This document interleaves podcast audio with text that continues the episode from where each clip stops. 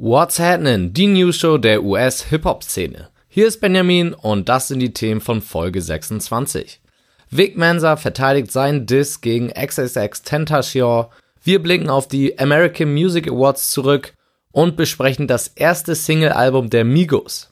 Dann war Kanye West noch im Weißen Haus zu Besuch und wir versuchen das Ganze mal zu entschlüsseln. Das Thema der Woche ist dann Drake, der sich endlich zu seinem Beef mit Pusha T und Kanye West geäußert hat und so einige interessante Aussagen gemacht hat. Also, los geht's und what's happening?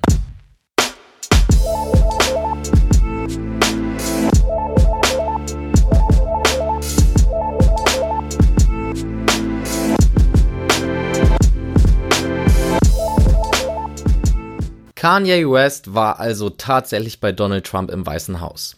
Was da genau im Oval Office passierte, kann man gar nicht so richtig zusammenfassen. Kanye redete und redete und redete. Er setzte sich für die Freilassung des Schwerkriminellen Larry Hoover ein, weil Kanye in einem alternativen Universum Hoover ist. Ja. Das war seine Begründung. Er meinte, dass er Trump unterstützt, weil es in seinem Leben zu wenig Maskulinität gab, die ihm Trump jetzt aber gibt. Er gab Trump Fashion-Tipps und er sagte, dass seine bipolare Störung eine Fehldiagnose wäre und er nur unter Schlafmangel leidet. Ich glaube, da fehlen nicht nur mir, einem langjährigen Yeezy-Stan, die Worte. Sein Monolog setzte er dann auch noch nach seinem Essen mit Trump in einem Apple Store fort. Kurz darauf gab er auch noch sein Comeback auf Twitter, in dem er einen Monolog über Mind Control postete. Auch wieder alles sehr bizarr. All diese Aktionen und natürlich auch die Aktion davor riefen einige Reaktionen aus allen Ecken hervor. Die Black Community forderte online aus Spaß, mehr oder weniger, Kanye West mit dem weißen Hip-Hop-Producer Scott Storch eintauschen zu wollen und T.I. drohte damit, Kanye sogar eine zu verpassen. Musiktechnisch wichtiger ist da das Gerücht, dass Jay-Z und Beyoncé wohl durch diese ganzen Aktionen Kanye West und Kim Kardashian ihre Freundschaft jetzt gekündigt haben. Dementsprechend gibt es wohl doch kein Throne 2 oder vielleicht doch, nur dann nicht mit Jay-Z. Man weiß es nicht. Fragen über Fragen bei Kanye, die ich mittlerweile nicht mehr beantworten kann oder auch nicht mehr will.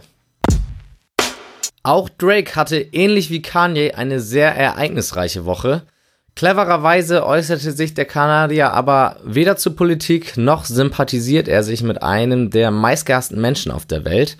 Dementsprechend sind die News zu Drake eigentlich nur positiv. Zuerst hat er sich auf einem seiner Tourstops mit Chris Brown vertragen.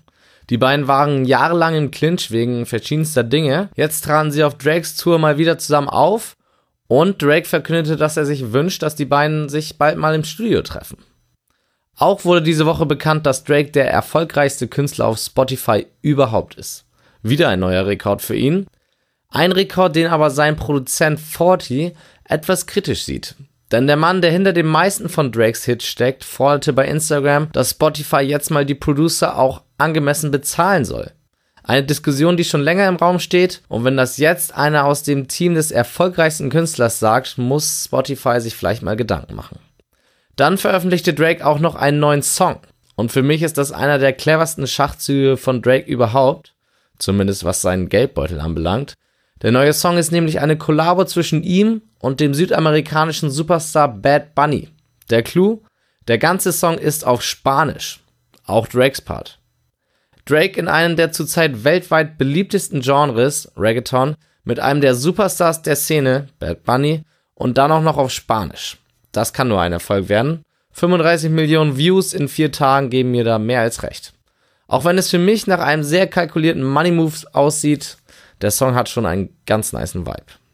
Und als wären all diese Neuigkeiten bezüglich Drake noch nicht genug diese Woche, hat er sich auch noch zu einem Thema geäußert, worauf viele Hip-Hop-Fans lange gewartet haben. Sein Beef mit Pusha T und Kanye West. Als Plattform hat er sich dafür die Sendung The Shop von LeBron James ausgesucht. James und Drake in einer Sendung, da sind Klickzahlen garantiert. Ich habe euch das Video auch auf whatsapp.de im Beitrag zu dieser Folge verlinkt. Aber wie gesagt, Drakes Aussagen über Kanye und Pusha waren sowieso kontrovers genug. Drake bestätigte, dass es eine Antwort auf Pusha T's Story of Adidon gab, aber diese sei einfach nur böse gewesen. Anstatt seine Energie in eine andere Person zu stecken und diese damit wahrscheinlich noch zu helfen, hat er auf die Veröffentlichung verzichtet und lieber die besten Songs aus seinem Album geschrieben, unter anderem In My Feelings. Drake meinte, dass Pusher sowieso das bekommen würde, was er verdient. Drakes Freund und Producer 40, den ich eben schon erwähnt hatte, den Tod zu wünschen, was Pusher getan hat. Dafür wird Pusher einen Schlag ins Gesicht bekommen, so Drake. Noch interessanter wurde es dann, als Drake über seine Beziehung zu Kanye sprach. Im Grunde genommen wollten die beiden zusammenarbeiten, aber Kanye missbrauchte Drakes Vertrauen. Drake erzählte Ye von seinem Kind, spielte ihm den Song March 14 vor, in dem es um Drakes Sohn geht, erzählte ihm, wann sein Album droppt, versprach ihm den Beat Lift Yourself und was macht Kanye? Er war dabei, als Pusher den ersten Diss auf Daytona machte. Er benutzte den Lift Yourself Beat für sich selbst. Er veröffentlichte mit kurzer Ankündigung fünf Alben kurz bevor Drakes Album und er gab die Informationen über sein Kind an Pusha T weiter, damit dieser sie in die Story auf Adidon nutzen kann. So sieht zumindest Drakes Seite der Geschichte aus und das sind schon krasse Anschuldigungen. Und Drake meint, er hat sich nach all den Sachen komplett von Kanye zurückgezogen. Das, was Kanye da gemacht habe, seien Züge gewesen, um ihn aus dem Game zu kriegen. Und wie gesagt, wenn das wirklich so stimmt, dann sind das echt Aktionen von Kanye, die einen schlechten Menschen ausmachen. Kanye hat bisher leider noch nicht darauf geantwortet. Die American Music Awards fanden letzte Woche statt und Hip-Hop war natürlich zahlreich vertreten. Neben Auftritten von Cardi B und Post Malone gab es für unser Genre auch einige Auszeichnungen. So gewann Cardi B den Favorite Hip-Hop Artist Award und Favorite Hip-Hop Song mit Bodak Yellow.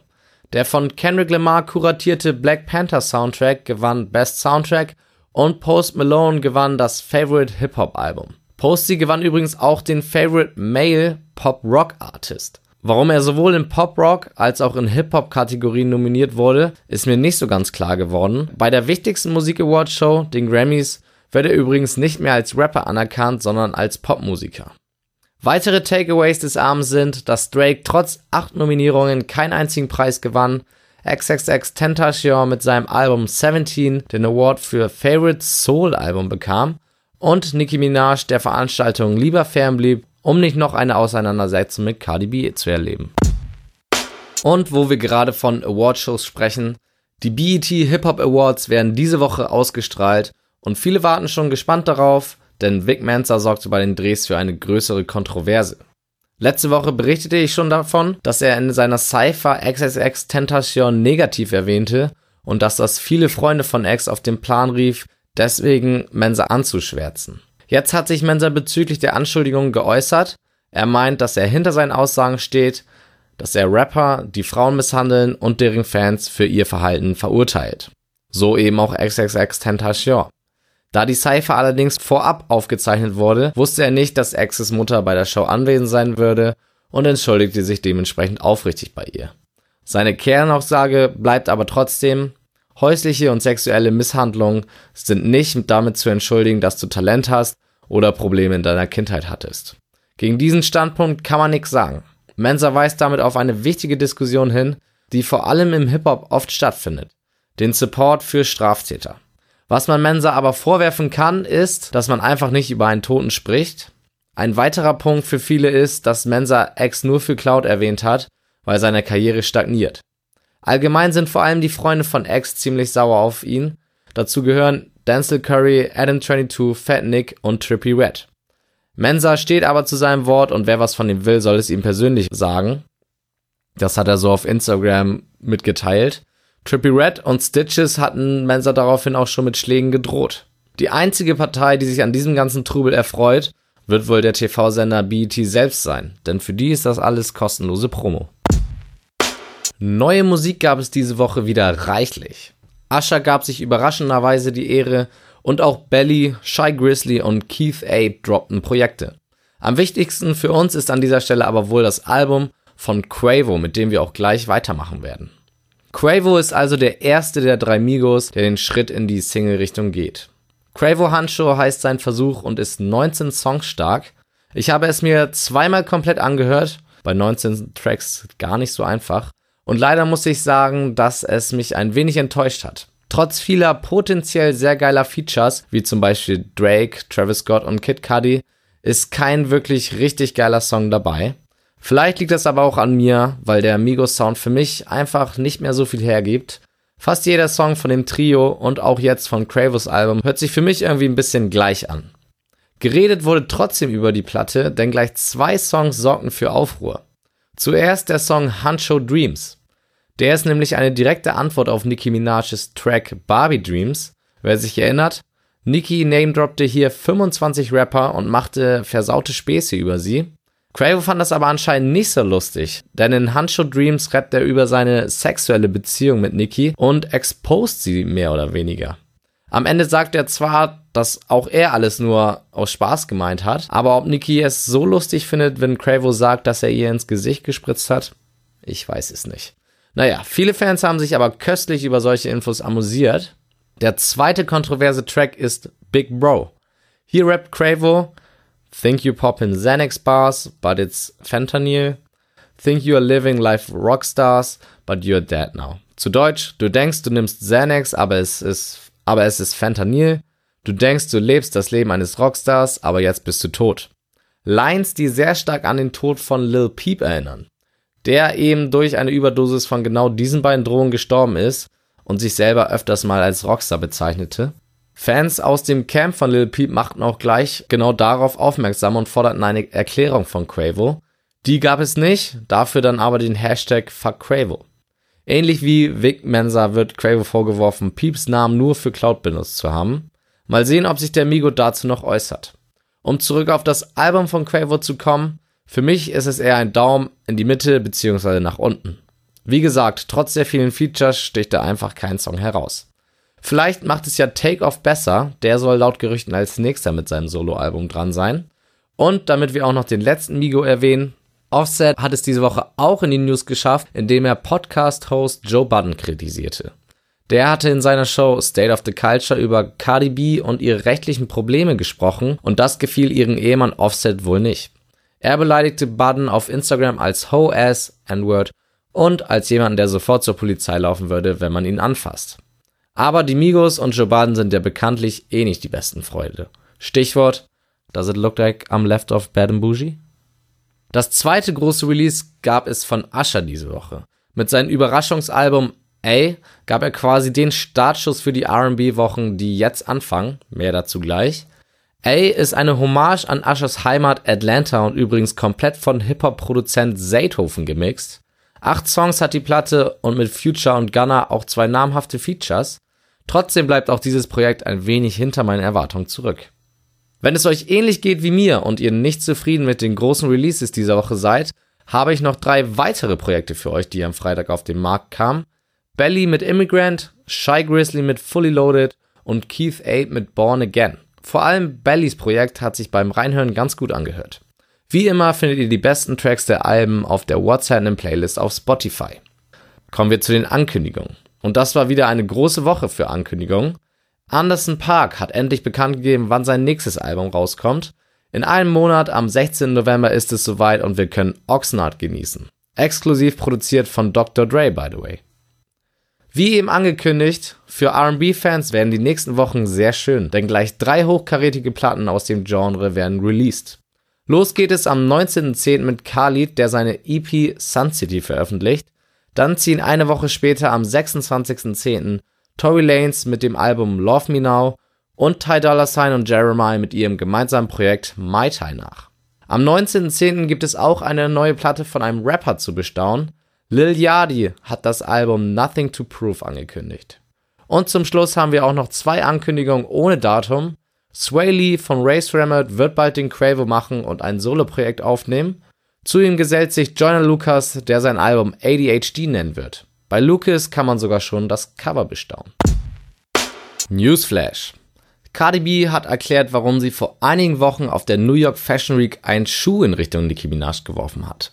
In einem Interview mit dem W Magazin meinte Cardi, dass sie schon öfters Probleme mit Nicki hatte, eine Aktion der selbsternannten Queen allerdings das Fass zum Überlaufen gebracht hat. So soll Nicki bei Twitter einen Kommentar geliked haben, das Cardi als schlechte Mutter darstellt. Da kann man schon mal ausrasten. Warum Cardi Nicki auf der Fashion Week attackierte, hatte auch einen einfachen Grund. Cardi würde Nicki niemals im Supermarkt oder eben auf der Straße treffen. Wo sie recht hat? Jeder mag von Russ halten, was er will. Aber der Junge ist talentiert und kann das mit seinen Zahlen beweisen. Vor einigen Wochen wurde er schon von Forbes in die Top 20 der reichsten Rapper geschrieben. Jetzt ist ihm ein weiteres Kunststück gelungen, auf das wohl auch J. Cole ziemlich neidisch wäre. Wie cool ist Russ jetzt nämlich mit der ist Willie Wolf ganz ohne Features Platinum gegangen. Das Besondere, Ross hatte auch bei der ganzen Produktion des Albums keine Hilfe. Das kann nicht mal J. Cole von sich behaupten. Lil Xan hat es gleich zweimal in die News geschafft diese Woche.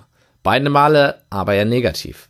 Zuerst hat er sich mit jemandem im Food Court eines Einkaufszentrums lautstark gestritten.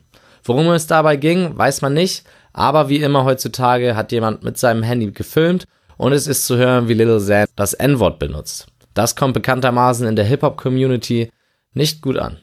Die zweite Nachricht ist dann ein wenig furchterregender.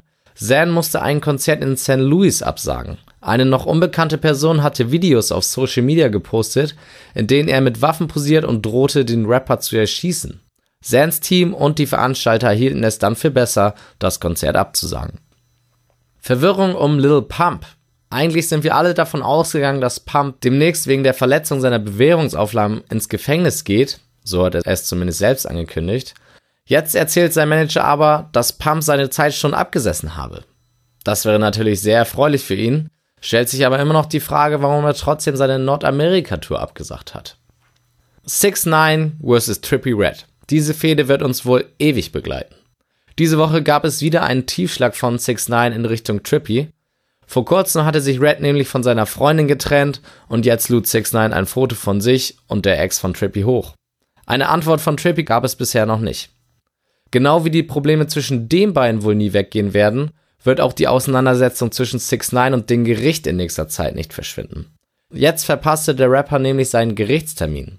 Verspätete Flüge seien das Problem gewesen, allerdings ist das schon das zweite Mal, dass 6 9 einen solchen Termin verpasst und der Richter meinte, wenn das nochmal vorkommt, darf er direkt ins Gefängnis gehen. Also, nächstes Mal bitte den früheren Flug buchen. Bevor ich mich verabschiede, gibt es wie immer noch ein paar Empfehlungen für euch die ihr im Beitrag zu dieser Ausgabe auf whatsapp.de findet. Zuerst haben wir da Chance the Rappers Besuch beim Podcast von Joe Budden. Hier bekommt man ein sehr interessantes und lustiges Gespräch zu hören, was viele Einblicke in das Behind-the-Scenes-Leben von Chance gibt. Ähnliches gibt es im Interview vom Pusher T beim Red Bull Music Festival zu hören. Auch sehr empfehlenswert und Pusher hielt sich nicht zurück mit zwei, drei kleinen Spitzen gegen Drake. Und zum Schluss habe ich noch eine sehr schöne Motivationsrede schon fast von Jay Cole gefunden. Die Kernaussage ist, dass es keinen Erfolg über Nacht gibt, sondern dass man sich alles hart erarbeiten muss. Auch diese Rede findet ihr auf whatsapp.de. Und damit sind wir am Ende von Folge 26 angekommen. Folgt uns bei Instagram und Facebook und ihr seid immer up to date mit der US-Hip-Hop-Szene. Bis zur nächsten Woche, reingehauen.